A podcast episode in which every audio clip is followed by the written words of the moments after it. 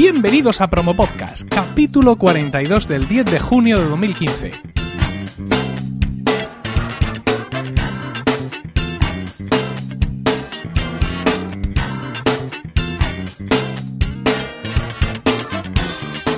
Muy buenas, mi nombre es Emilcar y esto es Promo Podcast, un podcast ciertamente inusual, porque en el feed alternamos promos puras y duras de diversos podcasts con estos episodios del podcast en sí, donde vamos a hablar de podcasting porque no hay nada que le guste más a un podcaster que hablar de podcasting. En el anterior promo podcast con invitado, número 40, traíamos a Félix de la biblioteca de Trantor y hablábamos de su podcast como un referente del viejo estilo, con episodios documentados y que maduran despacio, todo ello alejado del frenesí informativo de los dailies y otros micro podcasts tan en boga en estos días. Hoy traemos a una podcaster que afortunadamente no ha debido enterarse de que ese estilo es el pasado. Se trata de Carlota Garrido del podcast Red Room Blues. Buenas noches, Carlota. Hola, buenas noches, Emilio. ¿Qué tal? Muy bien. Red Room Blues es un programa de radio sobre cine, series y sus implicaciones en la sociedad y la política contemporánea. Propone un viaje sonoro a través del significado de las imágenes y las palabras y su potencial para transformar el mundo, o al menos para transformarnos a nosotros mismos. Todo esto, Carlota, ¿qué significa realmente? Quiero decir, ¿buscas conmover? ¿Estás buscando tocar de alguna manera? ¿Buscas una reacción en el oyente? ¿O para ti el podcast es un fin en sí mismo? Uf, es, es muy complicado porque estoy empezando. La verdad es que es, eh, la definición que yo, yo suponía que me iba a crear muchos problemas se basa en, en, un problema de elección. ¿no? Yo no, no quería elegir entre el cine y la política, que son como mis dos grandes pasiones. Pero entonces decidí mezclarlos, ¿no? Decidí, bueno, pues voy a hacer un podcast de cine, pero siempre le voy a dar una interpretación política o voy a intentar sacarle un poco el jugo de qué significa o qué tiene que ver con lo que nos pasa hoy en día a todos. Y de ahí salió eso, para darle un enfoque un poco diferente. Esa es la idea. Eh, pero Redum Blues es un título mm, con muchas implicaciones, ¿no? Quizá un poco siniestra. Hay algún oyente que ahora mismo que seguramente no se, al no verlo escrito Mm, esto de Red Room, y tampoco yo pronunciarlo demasiado bien, puede no saber lo que es. ¿Podrías decirnos un poco cuál es el origen y el motivo de este título? Sí, el, mira, ahora mismo pues si pudiera cambiarle el nombre no, no, no le pondría ese. Lo que pasa es que el Red Room Blues es el nombre de, mi blog que ya tiene tres añitos y bueno, pues significaba varias cosas. Por un lado significaba el nombre que, al que alude que es al, a, a, una escena de El Resplandor de Kubrick, que es el momento en el que el niño escribe en la, en la, en la puerta con letras inversas Red Room, que al revés se lee Murder eh, por otro lado, también alude a la habitación roja de, Twin Peaks, la Red Room, que es de los últimos capítulos de Twin Peaks. Y por otro lado, pues eh, alude también un poco a mi, a mi ideología, ¿no? Pues entonces, en ese, en ese sentido, pues buscaba crear un poco una, una habitación roja que, que, fuera roja ideológicamente, con un toque un poco gore eh, y que hablara pues un poco de cosas un poco siniestrillas, mezclar ahí un poco todo. En el último podcast que, que, que has grabado, es de 2 de junio de 2015, es el capítulo número 7 y es The Leftovers, el aliento sostenido. Eh, es curioso porque, bueno, es, es, un, es, un, es, un, gran podcast y si alguien quiere empezar a escucharte, yo le recomiendo sin duda eh, que empiece por eso. Eh, y me da la sensación de que eh, en, esta ocasión en concreto eh, no, he sabido, no he sabido, por lo menos yo, encontrarme o saber eh, dónde me quieres conducir con, con, con, tu comentario sobre Leftovers. No he tenido claro si buscabas una, una moraleja, si, no si proponías que te buscáramos una moraleja o mm, que al final, digamos, ¿qué buscas que mm, hay en ese aspecto de ese podcast que, que, me toque a mí como ser humano, que toque al oyente o que nos permita buscar una reacción? Mm, esta desazón que yo siento al escuchar eh, este podcast de Les Over es la misma que tienes tú al, contemplar la serie o, yo no estoy sabiendo muy bien saber dónde me quieres llevar.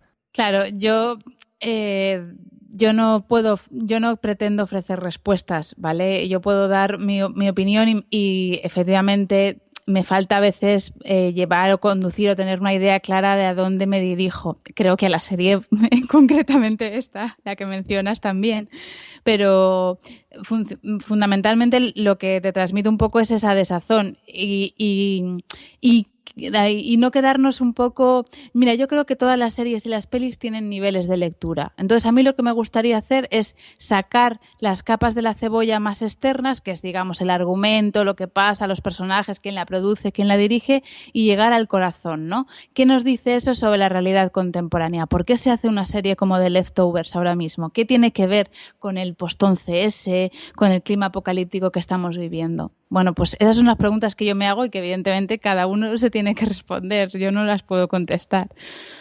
Han mencionado antes que Redum Blues es el, nombre de tu, de tu blog.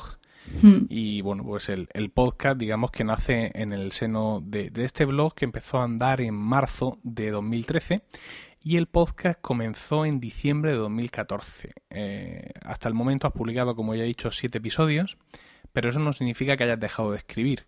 Eh, por hablar un poco de la temática de series de televisión, que puede ser, digamos, la más, la más fácil de, de controlar por la audiencia en general. Ya hemos dicho que habla sobre The Leftovers en tu último número, que te 2 de junio. Habla sobre House of Cards el 10 de mayo de 2015. Pero sin embargo, para hablar de Utopía, en concreto el 13 de febrero de 2015, eliges escribir un artículo en vez de grabar un podcast. Esto ya es una pregunta, digamos, de podcaster. Eh, ¿Qué te hace decidir que tienes que escribir sobre Utopía y no grabar sobre Utopía y quizá al revés sobre The Leftovers? Pues tienes toda la razón. Eh, fundamentalmente mi estado anímico. no, puedo darte otra respuesta. A ver, eh, mm, con Utopía yo sentí que me salían muy fluidas las palabras y que tenía muy claro lo que quería decir. Entonces, eh, en ese momento, cuando veo que, las, que me sale como un discurso muy fluido, creo que vale la pena el esfuerzo de sentarse a escribir.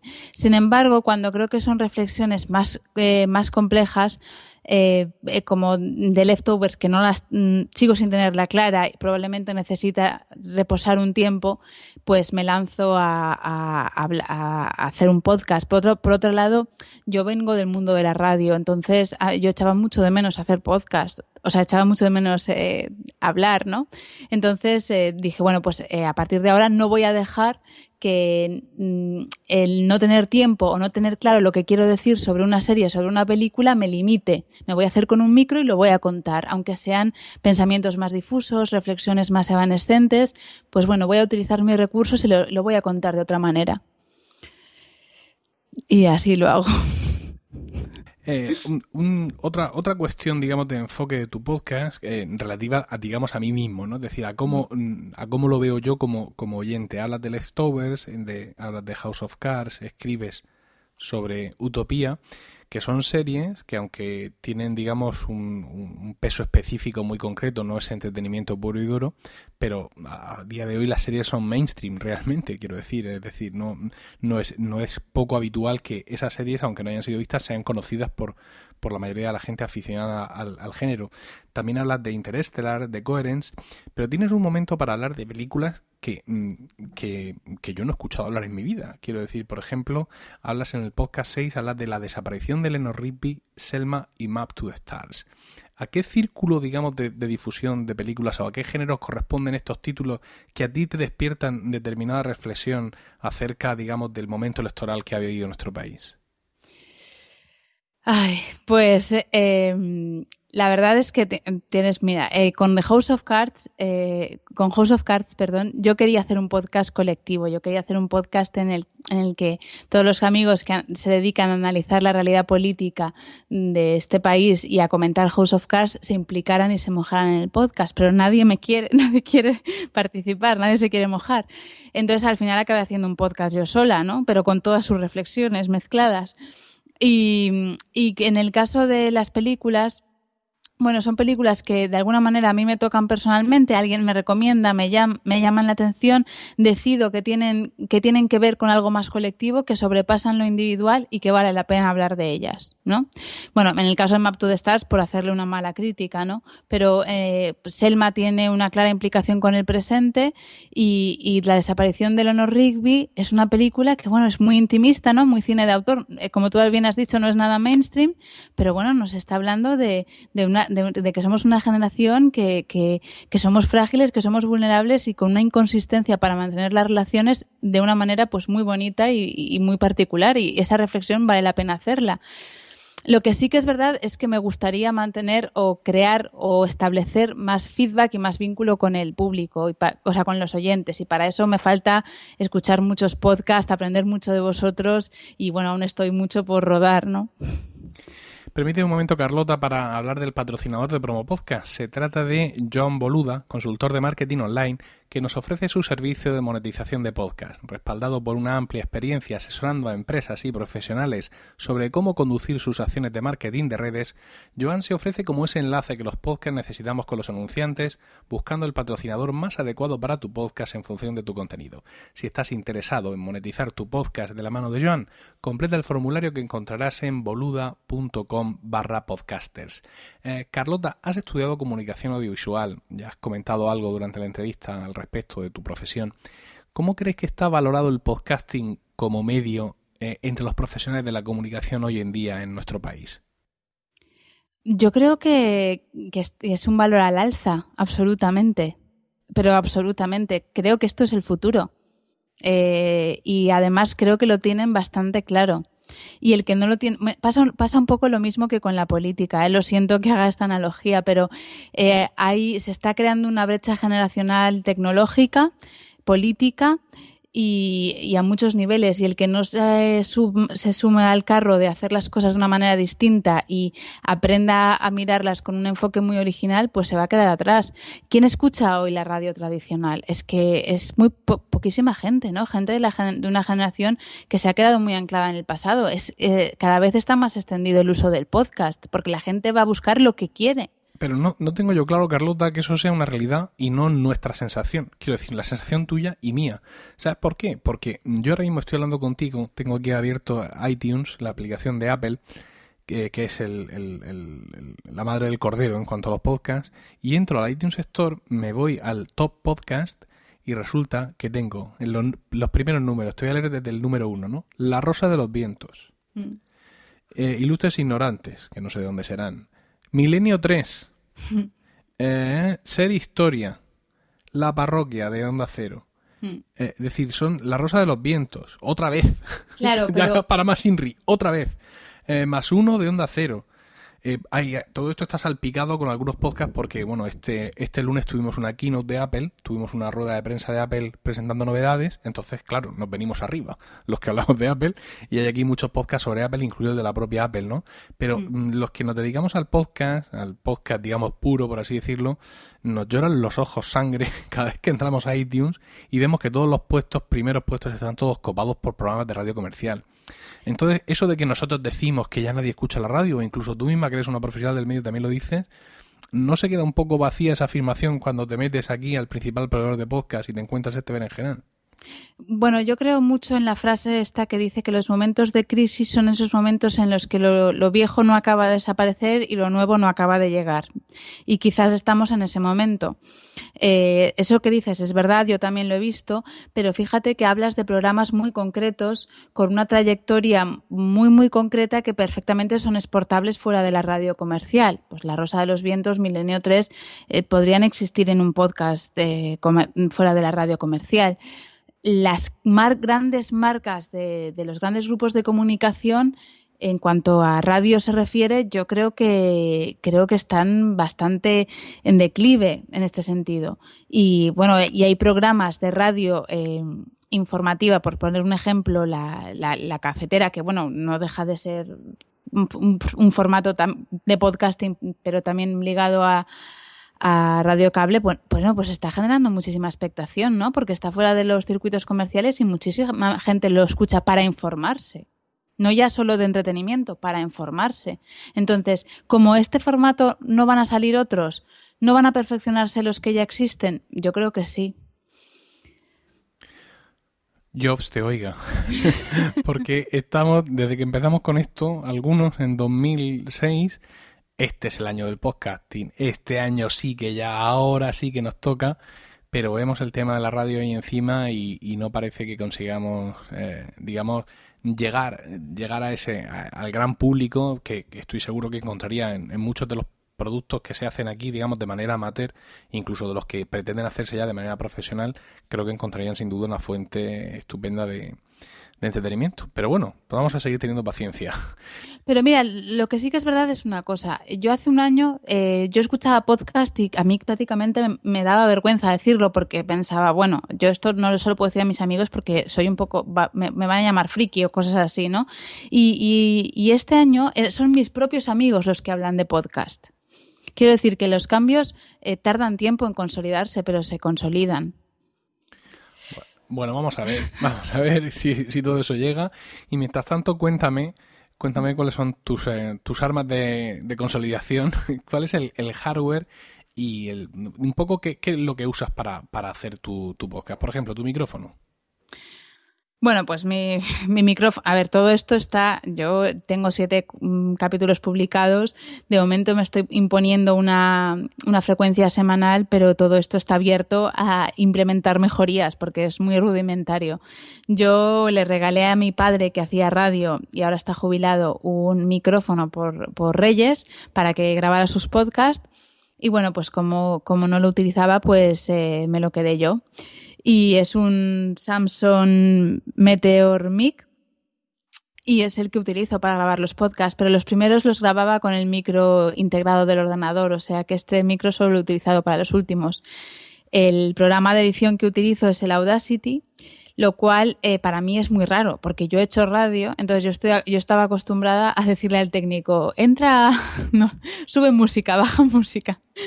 Entonces, claro, eh, para mí es absolutamente raro eh, grabar pensando, vale, ahora tiene que estar sonando la música de tal, porque luego lo voy a editar. Y claro, eso me, me, me resulta un poco ajeno. Entonces. Te tienes que poner tu propia música como una salvaje. Claro, claro, esto, esto para mí fue un shock total. y decir, Dios mío, y además no, no solo ponérmela, sino primero grabar el programa y luego ponerle las músicas, porque no, no sé, así es como lo hago, vamos, no sé si se hace de otra manera, es que en esto soy muy amateur, no sé si hay una manera mejor de hacerlo o supongo que si, si tienes tu propia mesa de mezclas esto no lo tienes que hacer así, no tienes que editarlo luego, claro. Entonces eh, estoy en ese proceso. Es... El Samsung es un micro USB que conecta supongo directamente al Mac. Y también hay que decir que tu Mac tiene un micrófono integrado extrañamente bueno. Porque al empezar la, conexión eh, estabas hablando por el micro integrado y yo, vamos, hubiera, le hubiera dado a grabar directamente, pero en fin, se ve que tengo que, actualizarme en el tema de portátiles porque el mío ya es de 2009 y no tiene ni muchísimo menos un micrófono eh, tan bueno. Y en la plataforma de publicación de tus podcasts es, es especialmente relevante porque tú los publicas en iVoox y bueno, y gracias a que los publicas en Evox, puedes hacer el tipo de podcast que haces, entiendo yo, porque usan mucha música comercial. Bueno, sí, yo, yo, yo es que soy una punky, o sea, o sea yo soy una punky total porque eh, yo no tenía ni idea de que, bueno, yo me imaginaba que estaba haciendo una cosa que yo no sabía si era legal o no, claro. Entonces, eh, eh, la verdad es que tenía mis dudas y luego eh, me, escribió eh, el, vuestro compañero de, series por momentos y me dijo, ojo, esto solo lo puedes hacer en Evox. Pero claro, yo utilizo las músicas, las bandas sonoras. Para mí es importantísimo crear una atmósfera. Y, en, y para crear una atmósfera es muy necesario pues, eh, utilizar otros elementos sonoros que no sean solo la voz, especialmente si eres tú sola la que haces el podcast, porque en los podcasts colectivos pues tienes muchos más recursos. Pero claro, yo sola todo el rato hablando 40 minutos entiendo que es un poco rollo. Además que mi voz ya tiende a ser bastante monocorde y a veces escuchándome yo a mí misma me duermo, ¿sabes? Entonces digo, joder, pues si me duermo yo, la gente... Entonces, claro, eh, tengo que utilizar otros recursos y pues yo no me corto a la hora de utilizar músicas, etcétera. Pero claro, efectivamente, eso solo lo puedo hacer en Evox porque si no puedo tener muchísimos problemas, claro. Bueno, podéis encontrar Redrum Blues en su web, redrumblues.blogspot.com .com.es y ahora, como a todos los invitados de Promo Podcast, te voy a pedir que nos recomiendes un podcast.